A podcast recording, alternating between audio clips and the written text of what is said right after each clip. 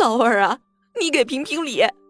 早上我起来啊，抱柴火烧火的时候，看着驴子挣断了缰绳，站在大门口向外张望。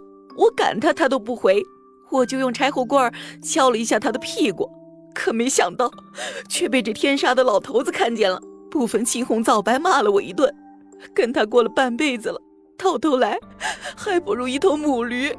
你说我这命是有多苦啊！劝架这种事情是有技巧的，得两头劝，两头怨。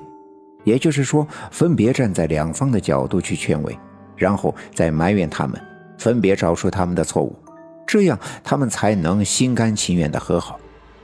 听他这么一说，我爸爸劝慰道：“哎，这么多年了，这老夫老妻的相互脾气你还不知道吗？何必为了这点小事动气呢？他骂你就让他骂去吧，两口子在院里骂上几句也不丢人，对不对？你就别搭理他就是了嘛。”何必动气呢？劝完了他老伴儿，我爸爸又走到了刘老七的面前。哎，你说你也是呀，这驴子挣脱了缰绳，跑到了大门口，难道打两下赶回来还不对吗？你这平白无故的骂人，也不嫌丢人啊！刘老七余怒未消，把手里拉着驴的缰绳递到我爸爸的面前。老二啊，你看，看这驴缰绳的断茬，这明明是正断的。我们家的驴子，你知道，一向呀是老实巴交的，肯定是这娘们儿在驴棚里打他，所以情急之下才挣断了缰绳的。就凭这，别说是骂他，打死他都活该。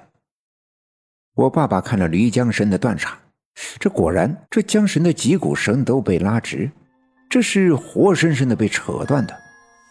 我爸爸忽然想起了前阵子。血蛇藤施法下了冰雨，冰封了刘家镇的第二天早上，刘老七家的母驴明明是关在驴圈棚里，却被冻在了院子当中。当时的母驴的缰绳的绳头便和现在的一模一样。如此说来，刘老七的老伴儿应该没有撒谎，这驴子应该是和上次一样，看到了什么东西才挣脱缰绳跑到大门前。可到底是看到了什么，才让这么老实巴交的一头驴挣断这么粗的绳子向外奔呢？我爸爸跟刘老七说出了他的疑惑，这一句话点醒了梦中人。刘老七也觉得特别的蹊跷，眼前的这头驴子虽然半截的缰绳抓在刘老七的手里，可四个蹄子在地上来回的踩踏，时不时的摇着头，发出咕噜咕噜的声音。看样子十分的焦躁。这驴子到底看见了什么，才让他如此的不安呢？老七和我爸爸都疑惑不解。我走到那驴子的身前，伸手摸了摸他的脸。这驴子让刘老七照顾的十分的精心，身上的皮毛是光滑柔顺。我抚摸着他的驴脸，他渐渐的安静了下来，眼角里流出了两滴泪水。弄湿了他脸上的毛，滴在了我的手上。我站起身，抬着头看着爸爸的脸，对爸爸说：“他是看见他的孩子了。”其实说心里话，昨晚半宿没睡，本来不想去想这样的事情。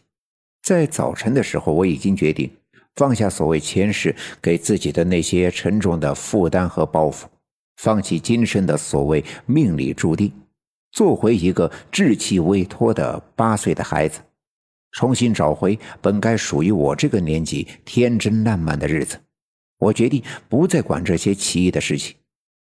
可看到了刘老七和我爸爸如此的疑惑，又看到那头母驴焦急烦躁的样子，我便立刻心生怜悯。我一眼便能看穿那驴的心思，虽然它不能说话。但我却清楚的知道，他昨晚看到了他那被王革命偷走、牵去了柳树沟的驴驹子。我的话一出口，立刻惊呆了刘老七和我爸爸。